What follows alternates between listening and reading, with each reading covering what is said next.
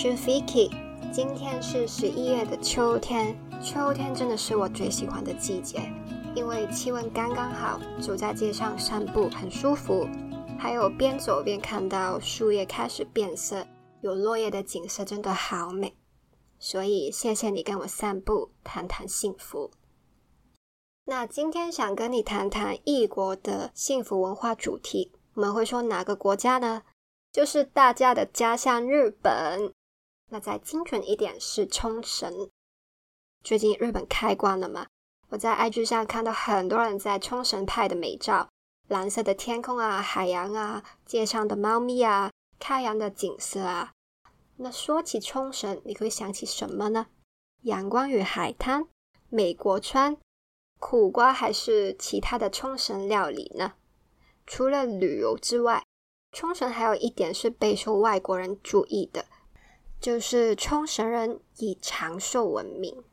日本本身已经是世界上数一数二最长寿的国家嘛，而一直到一九八零年代为止，冲绳人的预期寿命也是全国第一。在冲绳的北部有一条长寿村，叫大宜味川 （Ogimi），是世界上五个南区的其中之一。南区就是住了很多百岁人类的长寿区嘛。除了冲绳以外，其他南区包括意大利的萨丁岛、哥斯达黎加的尼科亚（尼科亚半岛）、希腊的埃克里亚，还有美国加州的。罗马琳达，在南区的老人家们呢，不是那一种躺在医院有很多病痛的老人家，他们都是充满活力，还快乐的过着人生下半场的老人家。所以有很多传媒去做相关的主题，去探究为什么这些南区的老人家活得这么健康快乐。而今天我们要说的呢，就是冲绳老人家们和他们的生活哲学。来自于一本书，叫《Ikigai: The Japanese Secret to a Long and Happy Life》，是由两位西班牙作家所著。他们热爱日本文化，所以专程到冲绳，还有长寿圈大宜味村去做访问，再加了一点心理学的理论，集结成这本书。中文的译本叫做《富足乐龄 i k i g a 日本生活美学的长寿秘诀》。那从这一本书中，我们发现这些冲绳老人家的生活是怎么样呢？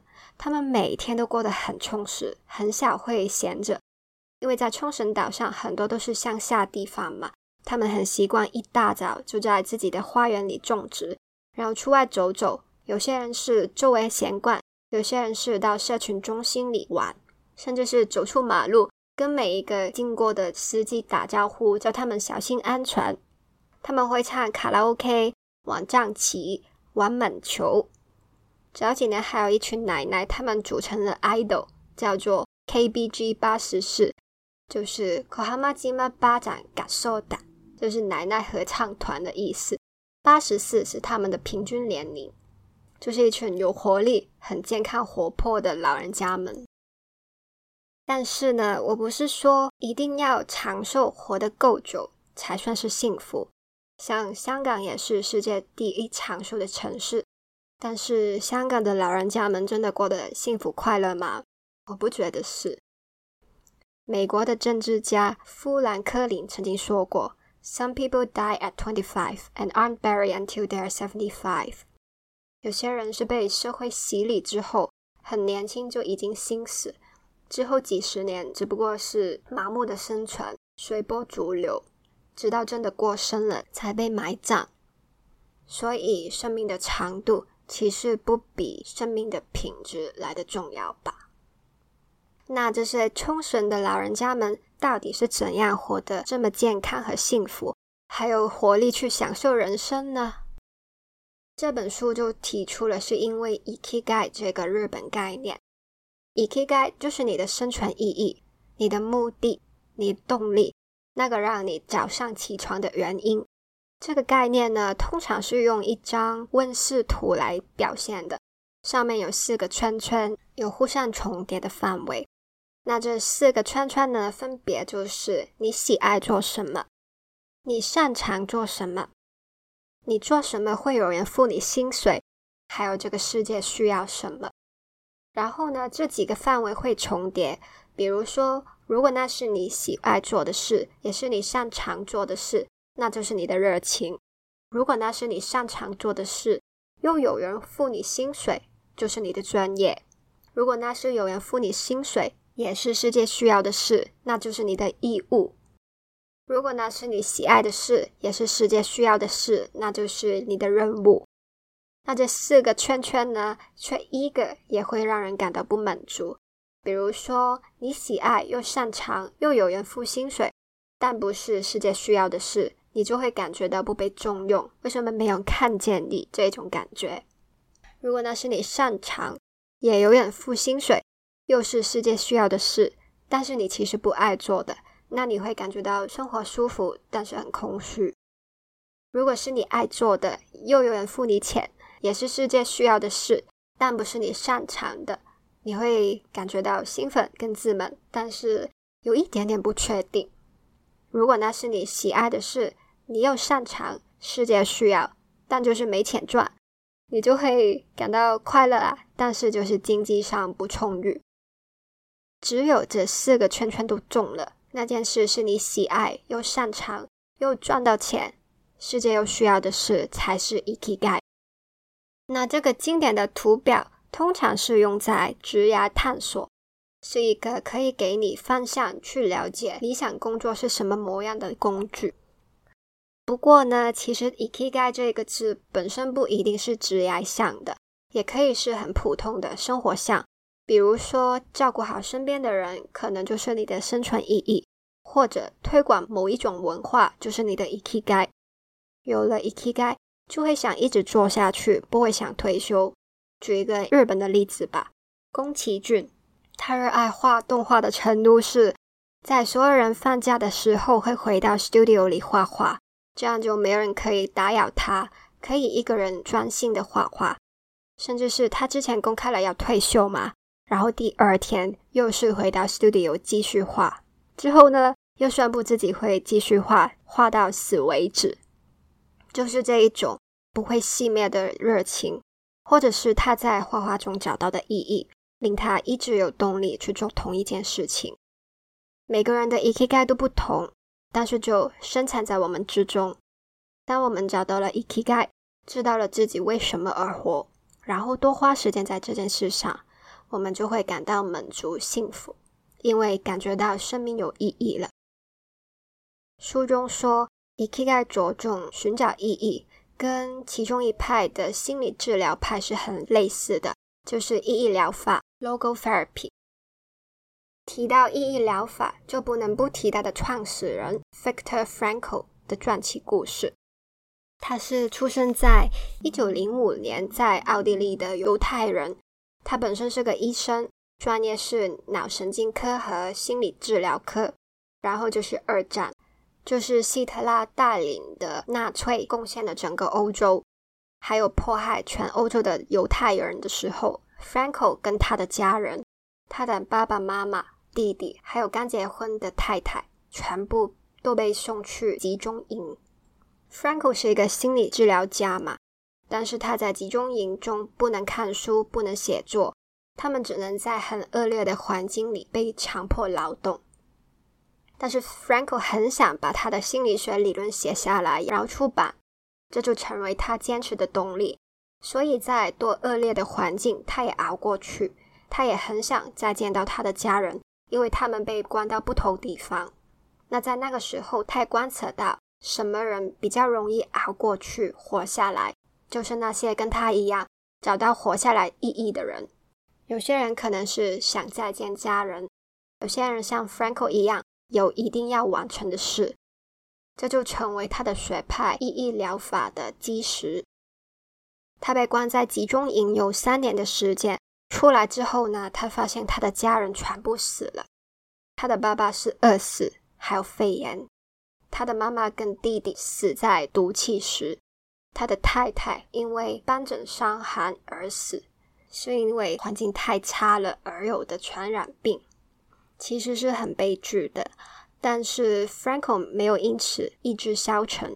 他余下来的人生就在全力发展他的意义疗法。所以在意义疗法中，找到人生的意义是最重要的事，它就是让你一直活下去的动力。那从集中营这一种极端的生命威胁拉回来，我们今天现代人的通病就是存在主义危机 （existential crisis）。Franco 在维也纳的诊所中有超过一半的病人都会感觉到某程度上的存在主义危机，感到空虚。那意义疗法到底有什么用呢？我们常常听到的 existential crisis。就是可能，当你每天营营役役上班下班，很平凡的过生活，然后到晚上静下来的时候，问自己：我到底在做什么？我的人生就这样吗？这样活得好吗？有意思吗？这些问题会让你感到空虚，感到寂寞，或者你会很焦虑，或者很烦躁，或者很讨厌这一个状态。但是在意义疗法里，这是一个好事。因为这就是你开始感觉到你想过不一样的人生，有意义人生的开始。然后呢，智商师就会用不同的方法帮你发现你现在的人生意义。我们每个人都有自己的人生意义嘛，也是会随着人生的历程、时间而改变。所以就是这一刻，现在的你的人生意义。然后呢，找到了接受它的话，你就会往这一方面努力嘛。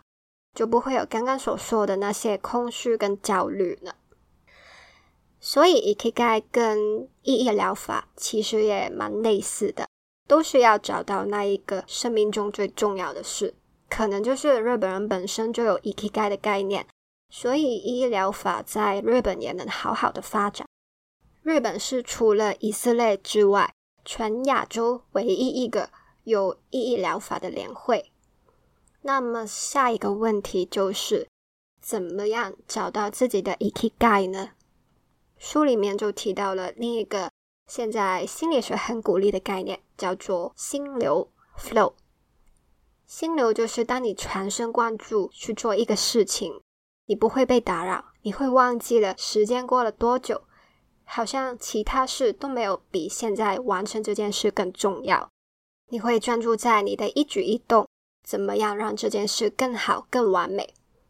当然，我们每个人会投入的事情都不一样。有些人可能是做运动的，化学、游泳、体操；有些人可能是做艺术的，画画、做陶瓷、弹琴。那在 Pixar 动画电影《灵魂奇遇记》的男主角就是很喜欢弹琴嘛，一弹琴，他的灵魂就会进入了 The Zone。灵魂就会感觉到脱离了现实世界，很想很有动力去做好现在在做的事——弹琴。我觉得那一幕是这部电影做的很好的地方，他们将心流状态视觉化，还有比喻的很好，就是心流是你灵魂很接近神圣领域的一个状态。在日本，职人文化其实就是心流的具象化。很多职人一生每一天都在做同一样的事情，每个步骤都是要亲自小心处理过，做到极致。像是在日本有一个很有名的陶艺家叫施永月，他是自己会去山里找做陶瓷的原材料。他这种专心，每一步都要尽善尽美，就是日本工艺品这么简单。但是很极致优雅的原因，这个心流状态跟 ikiga 也是很有关系的。一方面可以从那些让你进入心流的事情活动中找到你的 ikigai，另一方面就是当你在做你 ikigai 的事情时，你很容易就会进入到心流，一个觉得人生已经满足的状态。那很浪漫的说法就是 “You were born to do this”。虽然我们之后会提到的存在主义哲学会说，事情本身是没有意义的，是我们去给意义它，就是我们有自由去选择做什么事，还有有什么意义。但这不是今天我们的话题。有些人呢会找到他的 ikigai，就会觉得这就是他一生要做的事。I was born to do this. I was made for this. 就是他的天命，就会全心全意投入去做。当他进入心流，专心一致在做他认为在世界上最有意义、最有价值的事时，那个就是幸福的状态。回到书里说的冲绳老人家们，作者认为他们都知道自己的人生意义是什么，知道什么是重要的，所以过着这么有活力、精彩的幸福生活。但是呢，他也提醒我们，这些找寻人生意义的事情，其实不用这么用力。如果你只是在想，不行，我一定要找到我的活着的意义是什么，一定是要改变世界，一些很伟大的梦想，反而会给自己太大的压力。冲绳老人家们呢，他们做什么事都很 chill，很享受做这些事情。他们的人生意义不一定是什么大事，可能只是像刚刚说的，跟司机说早安，叫他们注意安全。这些看似这么小的事，已经是它的意义了。所以，真的不用急着寻找意义，相信你的直觉、你的好奇心，用人生去体验、去感受。光是困在自己的脑海中，不是很有效的方法。用身体去尝试才是真的。就像《灵魂奇遇记》中的 Twenty Two 灵魂，他在 Hall of Everything 试过了所有地球上的玩意。其他灵魂呢，很快就找到 Spark，就是那个想要去地球生活的那一团火。但是 Twenty Two 没有，他觉得这一切都好无聊哦。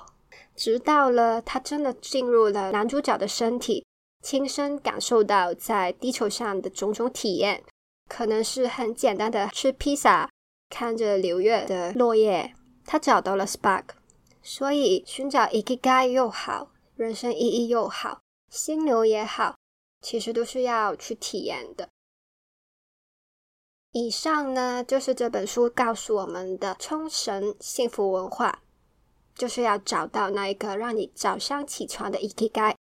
里面其实还有很多关于冲绳的生活文化，为什么令他们这么长寿，包括他们的饮食习惯，会习惯吃八分饱，会吃多种类的蔬果，还有 stay active，有事没事就往外去走走，在花园里做 gardening 又好，去玩自己的兴趣也好。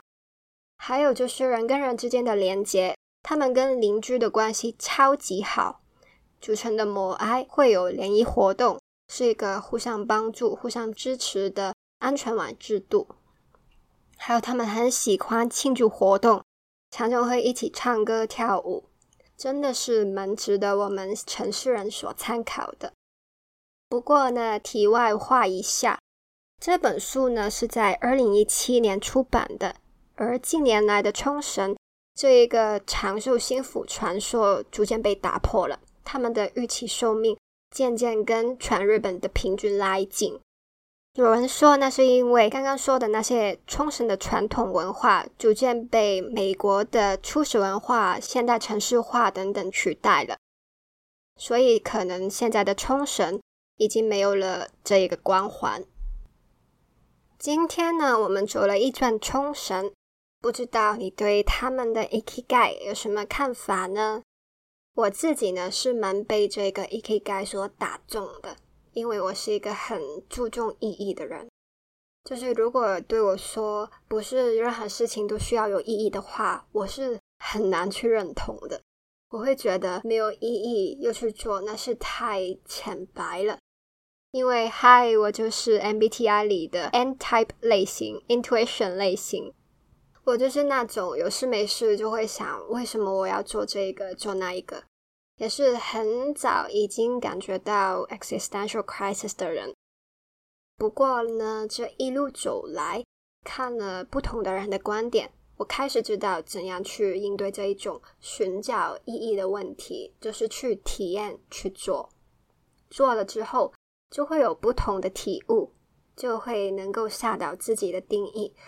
也会感觉到比较有方向，知道自己在做什么，不是无意识的浮浮沉沉。这个呢，也让我想起亚里士多德说的一个幸福的观点。他会觉得，幸福不是一个状态、一个 being，而是一个活动、一个 doing。幸福呢，就是要去做一些事情。而剧透一下，他所说的某些事情呢，就是理性思考。不过呢，这个就留待我们下次谈幸福哲学再说吧。好，所以就去 do something 吧，放手去生活，去体验，慢慢你就会发现你的 ikigai，然后鼓起勇气，排除了不重要的事，顺着心流去做那一件 ikigai 的事，做那件真正让自己感到幸福的事吧。现在，请你用三十秒的时间想一想，近期来有什么事是让你做的很满足，觉得内心都被充实了，投入到忘了时间的事情呢？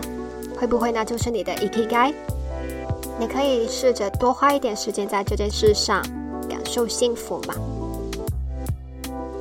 谢谢你收听到最后，喜欢的话请订阅这个节目，也请 follow 我的 IG，就不会错过最新的节目。我的 IG 是 vikic 到 co，请记得，我们每个人都值得，而且有能力幸福。下次散步见，拜。